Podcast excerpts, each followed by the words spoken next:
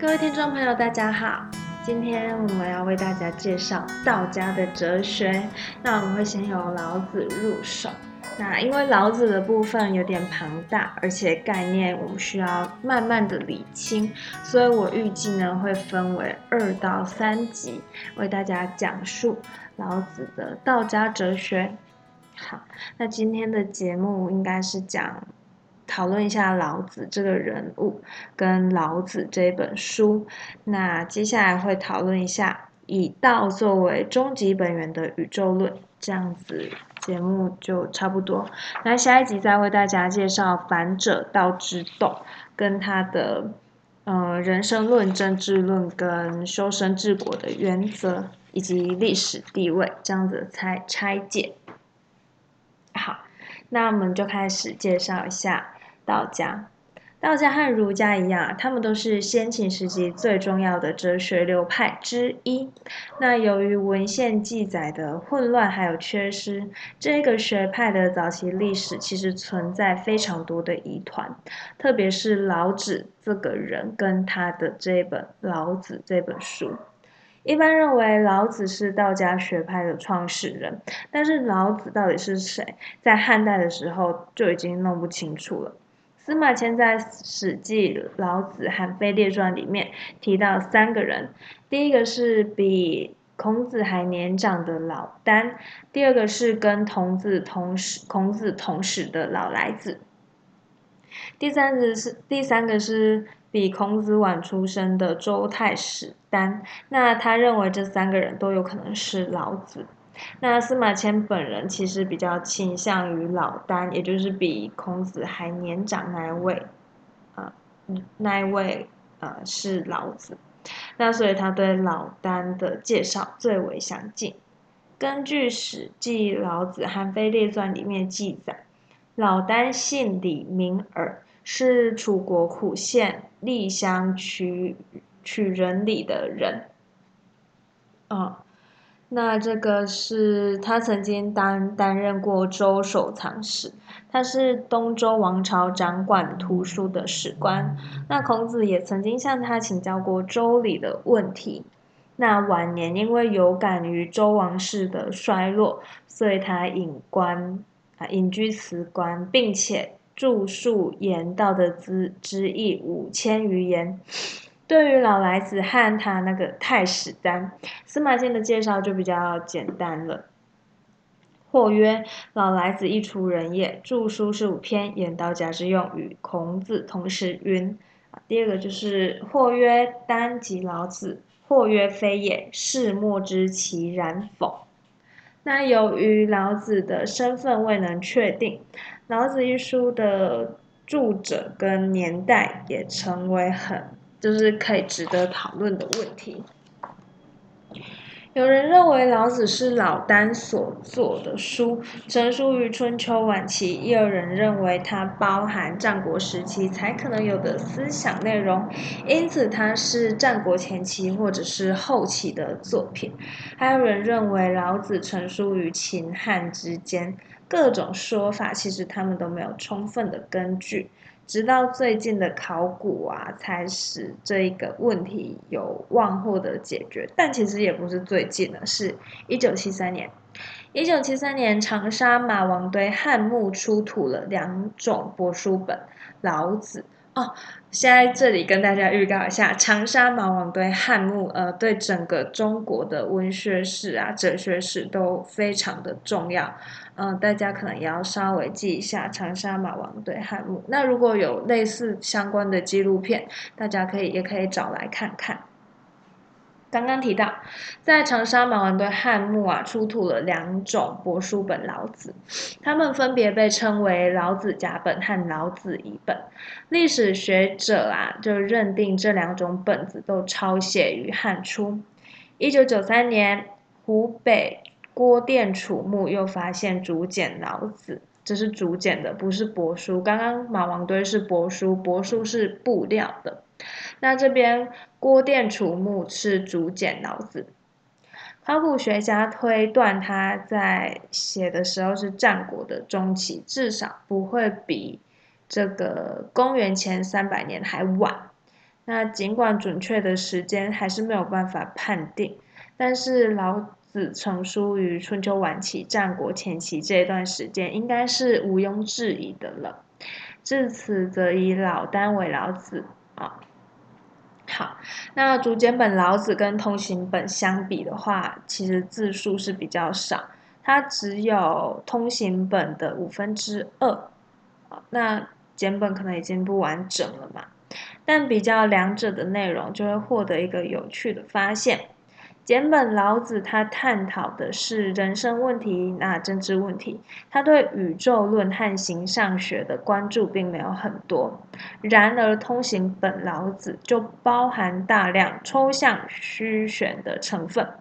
两种本子的内容上的差别，其实也在暗示我们，这个书和先秦时期很多著作一样，其实可能并不是一人所著或是一时所成。当我们说老子是春秋晚期那位老子所著的时候，并不排除其中包含有他的弟子或是后学们的内容。其实近几年的学者啊，通常是征引曹魏时期学者王弼的《老子注本》，又称通行本，嗯，来进行研究跟学说的讨论。那是因为老子思想借影响于中国思想文化的一种，呃。这种文本是最广泛被人讨论的。好的，那接下来我们要开始讨论老子学说里面的内容了。我们要先从他这个宇宙论开始讨论，嗯，就是以道作为终极本源的宇宙论。老子的核心范畴是道，那道的本意是道路，后来被引申为规律跟规范。与天相关的称为天道，与人相关的称为人道。中国哲学的形上学早期多以宇宙论的形态出现，那特点就是宇宙万物出于同一个本源，并且用同一个本源的生化说明宇宙万物的现存状况和变化法则。那这个形上学啊，又称本体论。它就是万物背后的原理法则和根源的意思。好，那他这边老子他其实是以这个建立道为最高本源的宇宙论啊，它也是中国哲学史上第一个比较呃有完整系统的宇宙论。那我们现在来讨论的是以本体论的道。那其实我们知道，我们在这边我们要先知道老子认为道是什么东西。好，那道到底是什么呢？他认为道就是天地万物的最初本源。那天地万物其实都是由道化生出来的东西。这就是老子道的特质。那我们来念一段引文。有物混成，先天地生。极兮辽兮，独立而不改，周行而不殆，可以为天下母。吾不知其名，字之曰道。强为之，名曰大。好从这一段文字，我们可以知道，道是天地万物最初的本源。那老子道的特质就是无形无相，独立不依附不改变，那不断的运行，还有。强为之名曰大，他认为道也是很大的。好，那我们现在为大家解释一下有物混成的这个有物是什么意思？有物它这个解释就是某个东西混，就是非常的混沌，非常的复杂，有物混成。那先天地生，极兮辽兮，独立而不改的独立，它就是指它不依附。不依附别的东西，它就是自己独立在那里运行运作着。那可以为天下母的那个母，我们把它解为根源会比较适切。那强为之名曰大的强，我们要把它翻译成呃勉强，我们勉强就叫它是大这样子。好，就是这一段引文，我们就可以知道道的特质有以下这些东西。他认为啊，道它是独立的、无对待的，它并不会因为外在的力量而有改变。那如果道也要依附他物的话，它就会变成一种有限之物。那从有限之物，有限之物其实都是有有相有形有生有灭，所以它是无法当做呃万物之本。所以说道一定要是独立的。OK，好，接下来我们要再念一段英文啊。哦好长，视之不见。名曰夷，听之不闻，名曰希；博之不得，名曰伪。此三者不可致诘。好，是谓无状之状，无物之象，是谓恍惚。迎之不见其首，随之不见其后。这边啊，其实是讲道虽然超出感官的范围，感觉的范围不能被感官所把握，但是道依然存在。那把它叫做道啊，只是为了我们表述的方便。其实事实上并没有任何名称足以尽其实。也就是说，呃，我们用这个名词来包装道，其实是不得已而为之，因为也没有其他很适切的东西再去包装。那我们取最接近的来包装这个抽象的东西，我们叫做道。好，那道其实它是有实存性的。道之为物，为恍为惚。呼呼吸恍兮，其中有象；恍兮呼吸，其中有物。杳兮冥兮，其中有精。其精甚真，其中有信。好，我们现在跟大家解释一下什么是有相。有相就是它是真实存在的。那杳兮明兮就是它是很深幽的意思。其中有精，就是它是精华的，是纯粹的；其中有信的，这个信就是可被验证的意思。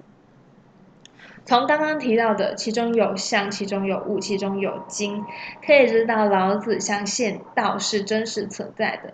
那这个道其实正是老子超越经验，从有形世界突围到无形世界所的领域所感觉到的。嗯，这边是讨论它的实存性。好，那从感觉经验的角度来看，其实道是似有似无、时有而无形的特点，其实是非常玄妙、乖谬的。但是以老子的系统而言呢，这一点并不是不可理解的。本源当然不是某种具体的物，所以道一定要是无限的。那无限的东西一定要是无形无相，更不可以用名言来指称它。但是本源呢，也不是绝对的虚无。为什么？因为道它有化生、创生万物的这个功能跟使命存在，所以它必须是实有的。更何况道本来就不是用经验来发现的啊。当然，它是呃，我们刚刚有提到，它是老子超越经验，从有形的世界突围到无形领域才能体会到。好，这边天，接下来啊，天下宇宙论的部分喽。天下万物生于有，有生于无。啊，那这个是什么？这个其实就等同道。好。天下万物之天地所化生，那天地是道所化生，可以说道就是宇宙万物的总根源。现在，请我们想象一下一个阶层图啊啊，最上面那一层是道，接下来就是天地，再下来就是天下万物，一层一层一层这样子化生下来的。道生一，一生二，二生三，三生万物。万物负阴而抱阳，充气以为和。道生一的一是什么意思？大家可以猜一下。那如果我想啊，道生一其实要解释为一切的意思。道生一切，同时也指有无限可能的混沌未分之气。那道生一，一生二的二呢，是指划分了的阴阳二气。那呃，我们可以知道嘛，中国人嗯很重视这个阴跟阳的调和跟和合。那一生二，二生三的三是指阴阳二气结合的和气，就是我刚刚提到的。好，那我们为大家收束一下，首先一是指有无限可能的混沌未分之气，二是指被划分了的阴阳二气，那三就是指阴阳二气结合的和气。好，那由此可知，道是由无形到有形的下贯跟落实，而且呢，在这个道创生的历程是无意志、无目的的，它是一个非常自然而然的过程。道它不会载至万物，而是依其本性自由发展，万物视之而生而不辞，功成不名有，一养万物而不为主。这个万物视之而生而不辞，就是指道它是不会有任何言辞，它不会去干涉，不会有什么言论去干涉。那一养万物而不为主，就是道也不会是一个主宰哦，它就只是一个，就像是在辅助的一个角色一样而已。好，那这边我们刚刚提到的是它的宇宙论。好，还有。道冲而用之，或不盈。渊兮似万物之中，挫其锐，解其分，和其光，同其尘。战兮似或存。吾不知谁之子，象帝之先。啊，这里是指道取代了天命鬼神的权威，没有主宰神的意味，也显示出老子是人为人文精神觉醒的奠基者。呃，因为这边的道它是没有一些呃神鬼啊主宰之说，就是纯粹是一个呃一个自然而然的东西，它不它没有天命的意义，也没有鬼神赋予的权威。好，那这边我看一下有没有需要补充的。好，来这个道啊，其实是老子为了凸显道的本始性，所以啊，他把它设定在混沌未分的气之前。刚刚我们有提到道生一，一生二，二生三这个部分。好，那下一集我们将为大家介绍反者道之动的部分。下一集可能就是比较精华跟内容的部分。那今天的内容啊，我们要把握几个要素。首先就是嗯。呃，老子的道是以形是老老子的道是形上的道，它是以本体论来论道。那它它的道有什么特质呢？就是首先第一个就是道的实存性，它是呃存，它有它的实存性。好啊，第二个就是嗯，它不能被感官所把握。好，这是道。那还有，我们要注意它的宇宙论。老子认为道是万物生成的宇宙的整总根源。好，以上就是今天的内容。如果你喜欢我今天讲述的部分的话，麻烦帮我按下订阅，并且分享出去，给更多人知道。啊，也谢谢收听到最后的听众朋友们，我们下集再会。